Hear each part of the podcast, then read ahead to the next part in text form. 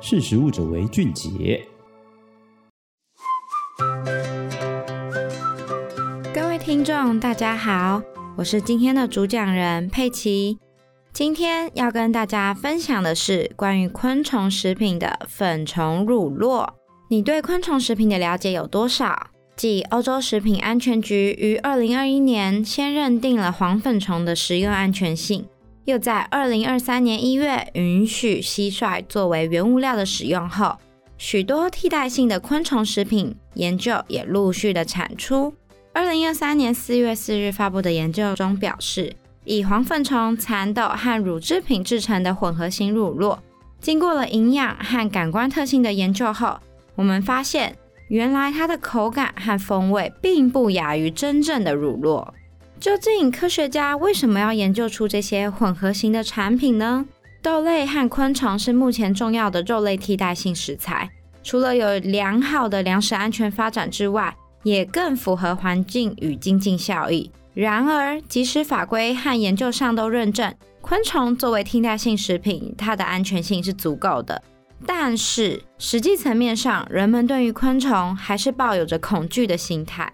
研究指出，西方国家的消费市场并没有完全做好大幅度调整饮食习惯的改变。替代性蛋白的发展虽然是未来饮食市场的趋势，但对于昆虫食品，我们仍抱有着恐惧，害怕的消费者也不在少数。这也是为什么科学家要研究出这些混合型的产品。来满足市场适应新产品的饮食过渡期。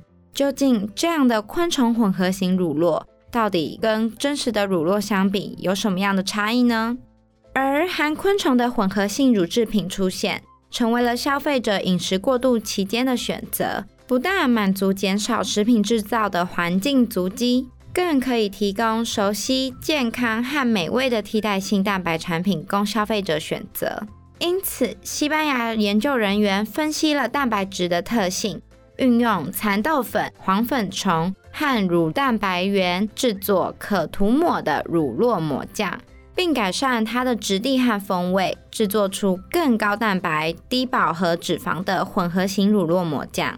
研究人员指出，这种乳制品昆虫和蚕豆制成的混合型乳酪抹酱。经过感官的特性和营养的分析，发现营养和感官特性跟百分之百的乳制品和百分之百的植物基产品相比的结果为相似，甚至更优。这表示昆虫制成的乳酪抹酱一点都不输于我们市面上常吃到的乳酪抹酱。昆虫作为替代性的食材，虽然在食品市场的发展具有相当的潜力性，然而台湾的消费者对于昆虫食品的相关资讯都比较陌生。大部分台湾对于昆虫上的使用，也多用于制作饲料的发展。昆虫用来制作成食品是未来的关键和趋势。除了研发产品之外，我们或许可以透过混合型的产品。来破除消费者心理层面的恐惧和迷思。既然研究指出昆虫的乳酪抹酱并不输于一般市售的乳酪抹酱，身为消费者的你会选择尝试看看吗？那么今天的事实物者为俊杰就到这边喽，我们下次见，拜拜。